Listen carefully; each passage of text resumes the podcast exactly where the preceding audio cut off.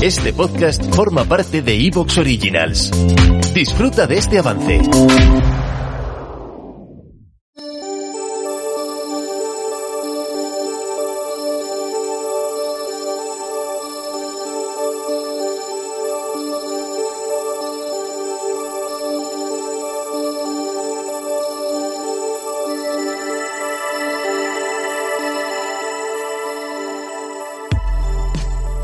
Bienvenidos al vuelo del cometa, un espacio para hablar de creación literaria en cualquiera de sus modalidades, un lugar de tertulia en el que contaremos con la participación de invitados que nos darán sus puntos de vista acerca del mundo editorial, ya sea desde la piel de un traductor, un editor o un diseñador de videojuegos.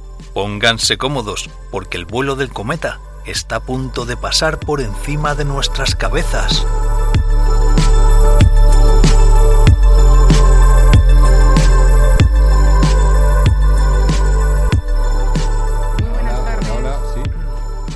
Muy buenas tardes, damas y caballeros. Bueno, poco tengo yo que, aportar.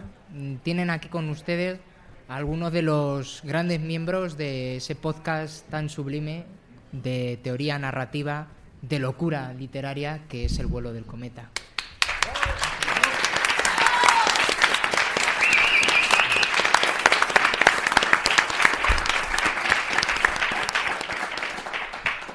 Y sencillamente se han reunido aquí para hablar de un tema bastante curioso, bastante eh, raro, por decirlo así, singular, que son grimorios en la literatura oscura. Maravilloso. Desde el famoso Necronomicon, desde el libro de Avon, de Aston Smith, hasta, bueno, no sé si se tocará eh, la corona radiata. No. Ya, no, No, no, Eh, no, ahí aún no, aún no cotiza tanto. no se ha Algún hecho- día vale. cotizará. Bueno, mm, de mucho y más les van a hablar ellos, que son, vuelvo a decir, unos grandes, grandes maestros y por supuesto unas grandes personas. Así pues, que, que comience el vuelo del cometa.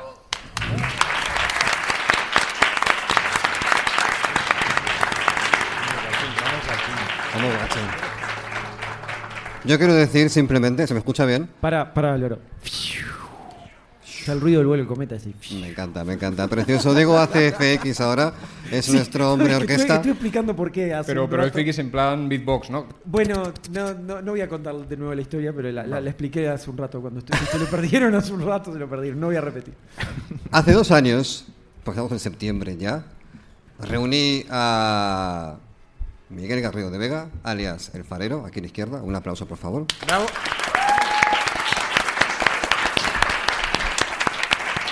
Luego reuní también al señor eh, Diego Soler, de la Tortura Podcast y el Cisne Más Negro. Un aplauso, por favor.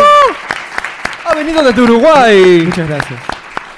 Y luego reuní a un muchachito que estaba empezando, llamado Alberto Martínez Carcedo, y le dije, No, chicos, no, Alberto Carcedo Martínez. ¿Te acuerdas que uno de esos primeros programas le dijiste al revés? grandes dislexias de Bueno del Cometa. Pero Sí, durante sí. los primeros programas, a toda la gente que vino le cambiaste a todos la A todos. Y, lo, y lo seguí, y lo seguí haciendo durante varios programas más hasta Y apagaba la cámara, no tiene la cámara prendida, era tremendo. Era, era tremendo, éramos cuatro personas muy perdidas, éramos cuatro muchachitos recién llegados a la gran ciudad, aunque cada uno tenía sus movidas.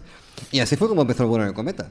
Y en este especial, en el cual también tenemos, por supuesto, la presentación y participación del señor ST Yoshi Español, el José, José Montejano del Círculo de Lovecraft, un aplauso, por favor. Y al señor Hugo Camacho de Orcini Press. Pero, Pero para, pero para Álvaro, a vos, para Álvaro, hay- aquí hay dos problemas. ¿Qué pasa aquí? El primero, como dice el comentario de Alberto Carceo Martínez, nadie aplaudió a Alberto. Ese es el primer No, no hace falta, yo ya. Y, y el segundo problema es que a, vos nadie te presentó. No, pero El es que claro, problema es que yo eh, es un momento en el cual me siento violento porque yo tiro continuamente indirectas y hay gente que no las pilla. Estoy diciendo, me tienes que presentar. Y pero hay gente que no me presenta. Bueno, entonces, ¿qué te parece si te presento yo? Venga, va, por Y favor. con todos nosotros, la persona que ahora trabaja cortando tarjetas perforadas con los dientes. Porque ese es su nuevo trabajo. Ahora se dedica a armar tarjetas perforadas con los dientes personalmente, porque así de brillante es Álvaro Aparicio. Muchas gracias. Tarjetas perforadas, es mi fetiche. Con los dientes. Vos las mirás así, más o menos, y decís, ay, si le hago un agujero. Hay gente que capaz que no sabe lo que son las tarjetas Bienvenido siglo perforadas. XXI, ¿no? Yo pido perdón si hay alguien que no sabe lo que son las tarjetas perforadas. Álvaro agarra así y dice, no, si quiero agregar un beat acá y agarra así, ah, ahí muerde y así. ¿Puedo y así componer melodías en un piano? ¿Qué? ¿Y compone melodías Claro en que un sí. piano? Mordiendo tarjetas perforadas, es Se tremendo. escucha como un MIDI, pero se escucha. Sí, es, tre- es Una tremendo. barbaridad. Así que Álvaro, eso habla, tú, solo habla de tu genialidad, solo la enaltece. Muchísimas gracias. Dos No, años ya, así. Dos años de Vuelo del Cometa. Hoy hemos hecho dos directos eh, muy especiales. El primero con Amparo Montejano, José, Alberto y Pili, eh, hablando sobre el libro de profanación y sobre el tema de la infancia en la literatura y también fuera de ella. Y ahora vamos a hablar con mucho orgullo y satisfacción de los grimorios en la literatura oscura. Entonces, ¿Qué son los grimorios en literatura oscura? Ya lo ha dicho José claramente, son esos libros con los cuales, a través de un sinfín de relatos, hemos ido construyendo un mundo por detrás. De lo tentacular, de la intensidad y de todo lo que hay más allá de los abismos inferiores. Son ese conjunto de libros que dan forma a los mitos de Tulu, a todo el círculo de Lovecraft, a la primera, segunda, tercera generación, parece los X-Men ya. Hay un montón de peña ahí escribiendo y Yo me has construyendo... el chiste, tío. Yo te iba a decir que estamos los Avengers originales hoy, ¿no? Pero bueno, no Son, pero son más, complicados que, más complicados los Transformers. Así que eh, quiero simplemente comentar que la persona que tengo aquí a mi izquierda es una cabrona, Miguel Garrido de Vega, alfarero, porque eh, dijimos que eran mil palabras, porque el programa es breve, es una solamente una hora, y a las dos de la mañana, con alevosía, extendió su parte, ¿cuánto? 1700. No, él fue así. Yo estábamos en el metro, estábamos volviendo en el metro con Miguel, y entonces yo le digo, Miguel, la verdad que te quiero felicitar porque yo vi tu texto y estaba, era re profundo, cargado de contenido, y eran mil palabras. La verdad que lo tuyo es tremendo, Miguel, es un laburo Mucha encomiable. mesura, un trabajo de mesura. Llegué al hotel, abro el documento para verlo de vuelta por las dudas, como para repasar, y había crecido la parte de Miguel. Había ¿Cómo crecido. puede ser? Y agarro Había cuento, crecido. 1700 palabras. Digo, no, Miguel, o sea, más, lo, lo elogié públicamente, dije, Miguel, pero qué trabajo, Miguel. Pero Diego, pero yo soy abogado. Si saben para qué, cómo me pongo, ¿para qué me invitan? Efectivamente. Aparte también quiero que sepáis que, claro, yo he impreso las escaletas y aquí el señor me dice, quiero poner una imagen. Y yo digo, ¿para qué quieres porque una imagen que me podcast- gasta tinta? Porque la Porque además Y la puso podcast- de nuevo en su versión, lo cual me además en el parece... podcast sale la imagen, no es como re, re visual el podcast, no es importante tener La voy a describir con todo lujo de detalles, tú no te Si, preocupes. si quieres comienza ya. Vamos, vamos a arrancar ya con el primer libro de esta noche, que es el libro de Avon. Farero. El libro de adelante. Avon, si alguien se llama Iván, no es su libro, es el libro de Avon. ¿Qué es el libro de Avon? No? Bueno, se le llama Liber Ibonis en latín, también mi francés es pésimo, Livre d'Ivon, Libro de Ivon, está bien dicho, alguien sabe francés en esta santa casa. O tan solo libro de Avon, ¿no? Pues ¿qué es? Muy Pues bonito, es un muy bien. volumen, tú lo sabes, tú sabes, ah, es verdad que tú hablas Venga, que lo sabe. Tienes razón. No, Estoy aquí pronunciando fatal. Sí, sí, está muy bien pronunciado. Eh, Gracias, tú siempre me quieres, diga lo que diga. Tienes el entonces check de no- Nocturnis. Tampoco es muy complicado, ¿eh? Nocturnis nos quiere a todos.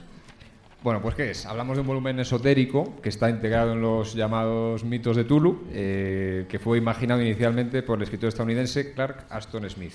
eh, y que fue desarrollado, o al menos mencionado, esto estoy haciendo como una especie de presentación inicial, introducción, por otros autores del Círculo de Lovecraft, ¿no? como veremos ahora en un poquito. Pero vamos a hablar de la historia ficticia, que yo creo que es la que a la gente le, le entra más por los ojos primero. Yo, como soy una persona altamente racionalista, he empezado por la parte de otro. Ya vi que Diego ayer empezó, vamos, creando misterio, pero yo empiezo desde, desde lo real a lo ficticio. Esto es el vuelo del cometa, no es el vuelo del, El del vuelo- constitucionalista. Esto no es la venganza de Carrasel. la venganza de Carrasel es el mítico podcast de dicho, derecho, hace- de derecho constitucional que hay gente la gente lo busca en Evox. La gente lo busca, Eh, sí. Es más, nos, nos- nos- llamaron de Evox porque lo querían hacer originals y- Dice, y no lo encuentran. podcast de Derecho Constitucional en homenaje a Carl Russell. Este es el momento, el momento referencias cruzadas que no entendéis Sí, la mayoría, no, pero no. no pasa nada. eh, es Suena parte tan de... absurdo, No, no, si son absurdo del suena, vuelo, si cual- del vuelo del cometa lo, lo tienen que entender. A ver, lo que tenéis que saber es que todos nosotros, incluso nuestras almas, hemos firmado, también Hugo no lo sabe, hemos firmado un contrato con José, eh, José Carrasel. Carrasel S.A.. José Claro, Carrasel S.A. que... José Luis Carrasel, José Luis Carrasel. José Luis Perdón, Carrasel, sí. Hugo está, ahora mismo está flipando. Hugo, Te acojonaba, además, no sé quién es. O sea, puede no, ser es, cualquier cosa. es nuestro jefe. No sabes quién es, pero rige Es tu vida desde jefe. hace tiempo. ¿Es así? Sí, un día entró en la puerta de mi casa y me dijo, tu alma es mía, a partir de ahora, bueno, el cometa le pertenece, también a Tortulia, Movimiento Nocturno Sí, sí, y todo. también la editorial Océnipe. Digamos que es nuestro jefe, ¿no? Es nuestro Sí. jefe y nos ordena cosas que hacemos en directo o Efectivamente. no, depende de lo que nos proponga. Vale, referencia un momento, explicada. habéis dicho un podcast de derecho constitucional en homenaje a Carrasel. bueno, ese es el podcast, la que se llama ¿Dónde La venganza de? Carrasel y es un podcast Yo lo escucharía. Tenéis Bueno, el grupo de WhatsApp, La Venganza de Carrasel, existe. Y ahí se organizan muchas historias. Bueno, eh, vamos a Ya continuar. está, ya está. Pero volviendo al tema que nos ocupa, ¿no? Pues como suele pasar, eh, no, tampoco es fácil seguir la pista a este famoso libro de Avon, libro mágico. Pasa con todos, ¿no? Parece que, oh, el libro mágico, oh, oh", nadie lo ha visto, nadie lo ha leído, pero todo el mundo sabe lo que es, ¿no? Bueno, pues esto según los estudiosos, su autor habría sido un tal Avon. ¿Que ¿Quién era Avon? Pues un nigromante y hechicero que aparece por primera vez en un relato que se llama La Puerta de Saturno. Eh, José, corrígeme si no, porque tú eres un erudito y... Él te dice que sí, sí, porque se lo sabe de memoria aparte, Por cabrón. eso, por eso estaba yo aquí buscando confirmación. ¿Y cómo se lo presenta este tipo? Como un hereje sin escrúpulos, ¿no? Un tipo allí que no tiene, no tiene moral de ningún tipo. Que vivió en la antiquísima región de Hiperbórea. Hiperbórea eh, es un concepto que está a caballo entre lo real y lo ficticio. Digamos que es un territorio legendario que estaría ubicado como teóricamente en la antigua Grecia, pero la realidad es que le puede seguir los, Sí. le puede seguir luego la pista hasta textos de Heródoto y todo, vamos, o sea que es, hay base de realidad, ¿no? O de realidarks, como diría aquí el amigo. Pero el libro no se limita a ser un grimorio al uso, que los grimorios, bueno, pues no solo contienen fórmulas mágicas o un invócame aquí un primigenio, pues tráeme aquí un demoniete, no. Este libro eh, tiene todo tipo de conocimiento. ¿Un demoniete? ¿Es un demonio chiquitito? Sí, así como un poco saltarín. ¿Sabes? ¿Has visto los señores anillos, los hobbits estos que saltan? Es como, Pues es como el pitufo ¿Ah, sí? Enrique. Está Como bien, Pitufo está Enrique, bien, me- me- me concepto. Harfoot, bueno, total, que, que este libro tiene más cosas, tiene mapas, por ejemplo, tiene también eh, regiones que harían a perder, perder la, la- la cordura, tengo aquí apuntado, no sé, me pareció gracioso, a Descartes. Ajá. vale. Y tiene también entradas descriptivas en modo enciclopedia, eh, o rituales de veneración dedicados a deidades terribles. Pero tiene una acuerdo que- explicación esto. Es que Clark Aston Smith y José, me puedes contrastar, era un flipado de la enciclopedia. Sí, O No, sea, es que de hecho, sabes, bueno, lo sabes, que el tío era autodidacta y se aprendía Sí. los diccionarios de memoria. sí. Diccionarios de memoria y el tío, si mal no creo, aprendió a hablar eh, francés y español Sí, de memoria. Sabía, Normal. sabía Claro, traducir, sí, sabía normal. no, por pero- sí solo. Sí, era, era un atrapado. sí. Era un, vamos, y además, eh, vamos. ¿Te está gustando lo que escuchas? Este podcast forma parte de Evox Originals y puedes escucharlo completo y gratis desde la aplicación de Evox.